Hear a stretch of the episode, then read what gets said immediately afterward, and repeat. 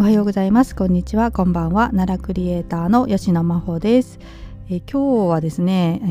ー、まあ、山辺の道の話をねちゃんとしようかなと思っていたんですが、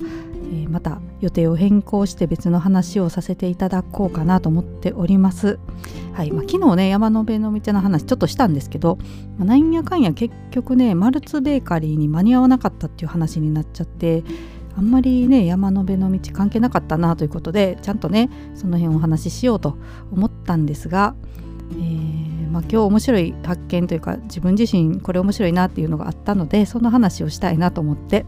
えー、山の辺の道については来週以降に回そうかなと。はい、思っております。まあ土日はね多分配信しないと思いますので、まあしたらその時するかもしれないんですけど、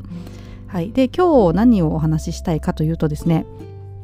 えー、チャット GTP と、ごめんなさい、チャット GPT ですね。ごめん。まだ覚えてないですみません。チャット GPT というね、えー、これ、まあ、人工知能なんですけれども、それについてね、お話ししたいと思っています。まあ、最近ね、あの、朝のニュース番組とかでも取り上げられたりしてるので結構聞くようになったかなと思うんですけど、まあ、インターネット上ではね本当にリリースされてすぐぐらいに結構話題になってたので私も昨年からね気にはなってたんですよ。はい、でこれまあ人工知能ってことなんですけど、まあ、テキストをね自動で生成してくれる人工知能 AI なんですよね。はい、でまあ説明難しいんですけどねこれまあえー、公開されたのが昨年の、まあ、去年の11月30日にこの、まあ、チャット GPT というものがね公開されたんですけどもうあっという間にね登録者数が1億人超えたみたいなすごいスピードで今会員数というか、えー、利用してる人がね増えてるっていうサービスなんですがまあ、何かねあの登録すると、えー、質問とかができるんですよね、まあ、会話というかね AI と対話できるんですけど、えー、結構ねそれが精度がすごくてですね、まあ、しょうもない質問でもちゃんとね、えー、綺麗な日本語で返してくれるんですよ。はい、でこれがまあ今すごいって話題になってます。で私もこれねあの登録して、まあ、登録するのにメールアドレスと、えっと、携帯のね電話番号いるんですよ二重認証しなきゃいけないのでであとあの海外のねサイトで登録するので全部英語なのでその辺がねちょっとためらわためらっていたところ私がねやろうと思ってたんですけどはいもう何せ英語があまり得意じゃないのでなんかページ見た瞬間ゲッてなってなんかこれ、うん、めんどくさそうだなっていうので23回挑戦しようと思ってやめてたんですけどえー、今日ついにですねそれを登録してやってみました。はい、でまあいろいろとね質問して遊んでるんですけど、まあ、奈良のことをね聞こうっていうのをやったんですよまず最初にね。で最初はねあの一番最初にした質問が、まあ、奈良県の魅力を教えてくださいとこの AI に質問してみました。ところですね、まあ、結構ねなんか突っ込みどころもあるんですけどまあまあいい感じの回答が返ってきましたね。あの全部読むとすごい長いのでちょっと最初だけ読もうと思うんですけど、えー、AI の回答ですね。えー、奈良県は日本の歴史や文化自然など魅力がたくさんある場所です。以下にいくつかの魅力を挙げてみます。ということで全部で4つ挙げてくれてるんですけど1古都奈良。奈良は日本で最も古い歴史を持つ都市の一つであり奈良時代には日本の中心地でした、えー、奈良時代の史跡や仏像寺院寺社が多数残されておりはい点点点もう長いんでやめときます。っていうのがあったり2番目が自然豊かな景色。で3番目が伝統的な行事や食文化。で4番目が奈良公園ということなんですけど、まあ、この辺かぶってますけどね1と4とかね。あとなんか食文化のところにねえーと、春日餅っていうのが出てくるんですけどこれ私聞いたことはないんですけど春日餅って何って思って、はいまあ、ちょっと、うん、だからやっぱ AI なんでねなかなか完璧ではまだないんですけどでもそれでもねかなりの精度で答えが返ってくるんですよね。でこれ面白いのがねなんか、まあ、考えてくださいとかもできるんですよね物語を作ってくださいとかもできるんです。で私がね、あのーえー、聞いたのがですねまあ、奈良県を舞台にした物語を作ってくださいと質問してみました。はい、するとこんな答えが返ってきたっていうのをね今日これちょっと全部読もうと思うんですけどね。はい、AI の答えですね。えー、奈良を舞台にした物語ですね AI が考えた物語ですよこれ。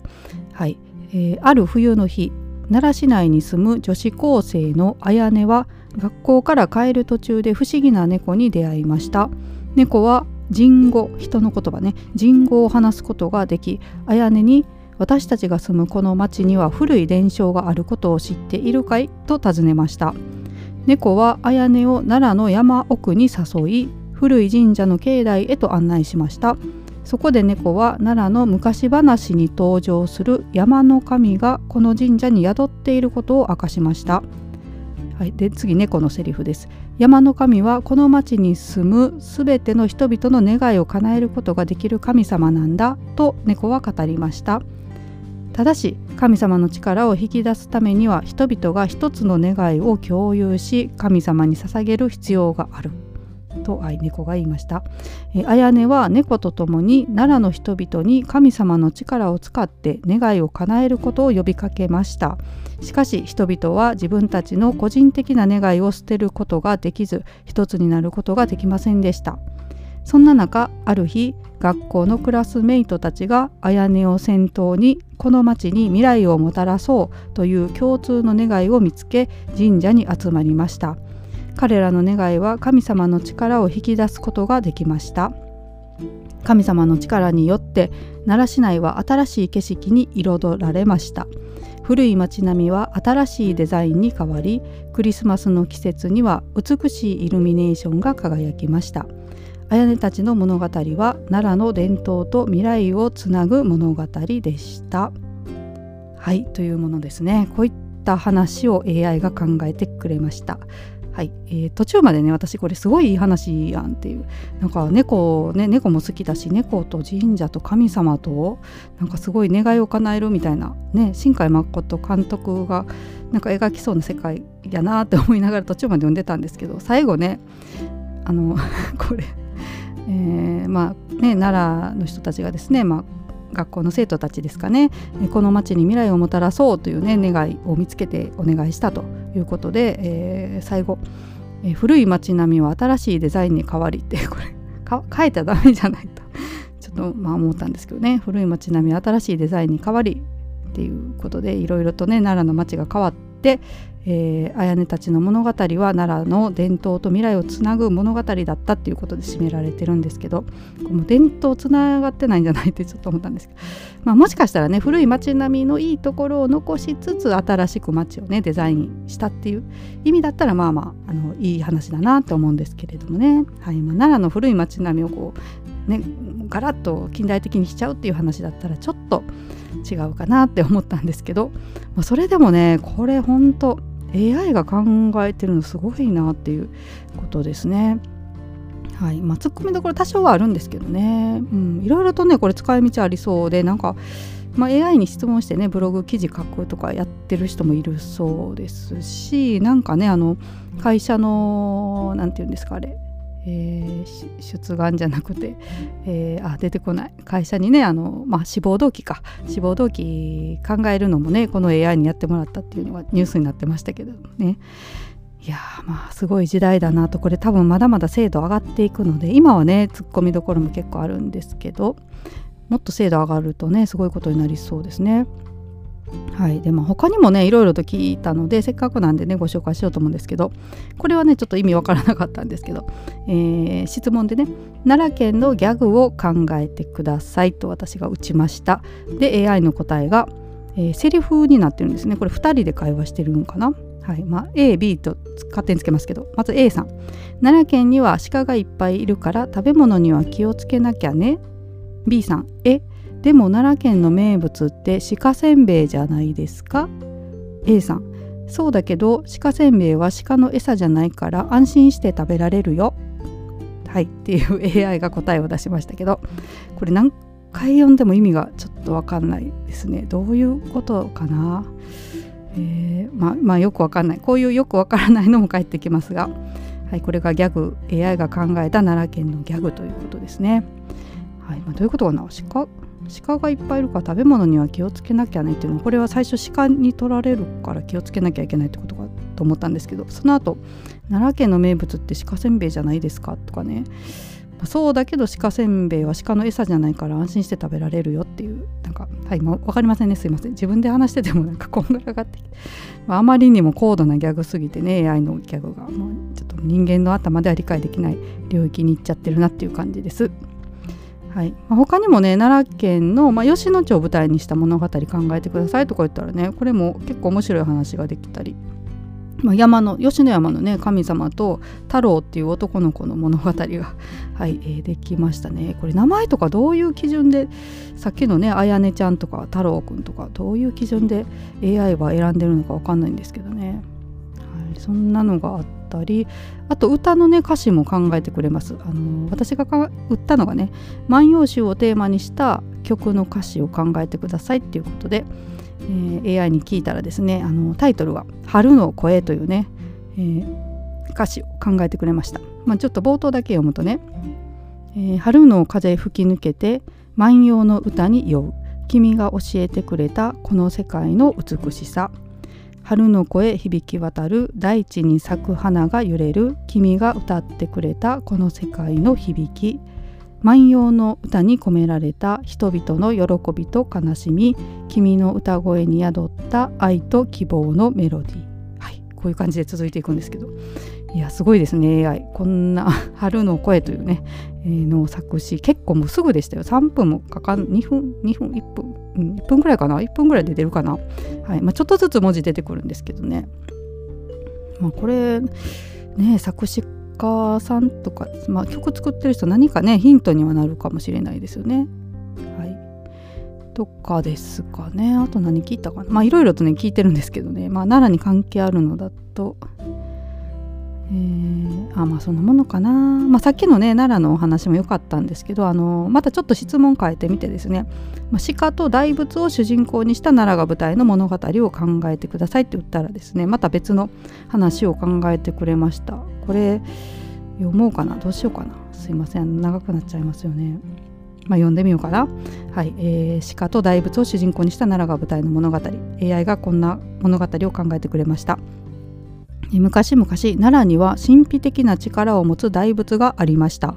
その大仏は奈良市内に住む人々からあらゆる願いを叶えると噂されていました。しかしその大仏はとある日突然動かなくなってしまい不思議な現象が起こり始めました。大仏動いてたんか？って ちょっと突っ込みましたけど、はいえー動くえー、不思議な現象が起こり始めました。同じ頃奈良公園に住む鹿たちも不思議な現象に巻き込まれていました。彼らはなぜか言葉を話せるようになり自分たちの中に鹿に生まれながら魂は人間の男性だったものがいることに気づきます。彼らは自分たちの正体を隠しながら人間たちに大仏が動かなくなったことを知らせ解決に導こうと考えました。ある日鹿たちが大仏のもとへ向かうと鹿たちの中の人間の男性鹿が自分の魂が昔大仏と交わした約束のために封印されていることを思い出しました。大仏は彼の魂が封印されていることを知っていたため大仏自身が動く動かなくなったのです。男性鹿は自分の魂を解放し大仏を動かすためのおまおまじないを使うことに成功し奈良に平和が戻りました。そして鹿たちも人間たちもそれぞれの秘密を持ちながら奈良の中で共存することができるようになったのでした。この物語は奈良に伝わる大仏の神秘性と奈良公園の鹿たちの愛らしさを取り入れたファンタジックな物語となっています。はいというのが AI の回答でした。はいまあ、ところどころなんかよくわからないところあるんですけどね。まあなんかストーリーとか考える時にこれをヒントにね、えー、手を加えてもっとね面白い話を考えるとかはできそうだなと個人的には思いましたけれども。はいまあいやでもねすごい機能ですよね。なんかえ、去年ですね2022年って AI 元年とか言われててねもう AI が絵を描いたり作曲したりとかねすごいまあ、高クオリティでできるようになってきたということで、まあ、これからの時代ねどうなっていくのかなという感じですね。はいまあ、私なんかで絵描いたりするのですっごいうまく絵を描く AI とかが出てきた時はちょっとびっくりしたんですけど まあでもねあの、まあ、時代の流れには逆らえないと思いますのでこのね AI を、まあ、どう自分が利用していくかっていうのをね考えた方がいいかなと今後はね思ってます。はいまあ、あの逆らえない逆らえないというか対抗はね多分できないんですよね AI にね。あのまあ、自動車がねできたからって言って自動車より速く走るっていうのはもう無理みたいな感じでですねこうして AI は、まあ、AI にね勝とうとするのは難しい世の中にどんどんなっていくかもしれないので、はいまあ、どうやって AI をねうまく利用するか、はい、車だったら乗ってねえー、ちゃんと使うっていうのができるようにね私もまあアンテナをね張っていきたいと思ってるんですけれども、まあ、とりあえずね奈良の古い町並みを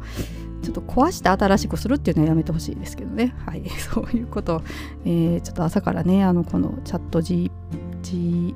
GPT を、はい、使って、えー、遊んでおりました。まあ、気になる方はねネットで検索してみてください。これ結構ね皆さん最近始められてて、まあ、いろんなね質問に答えてくれるんですよ。なんかまあこれまではねあの Google で調べることを Google って言ってましたけど、まあ、それに変わるというかそれ以上のものにこれなるんじゃないかと今噂されてて Google も結構焦ってるということですので、まあ、Google も似たようなね機能をリリースするっていう話も出てます。もうしてるのかな？はいちょっとその辺詳しいことは分かんないんですけど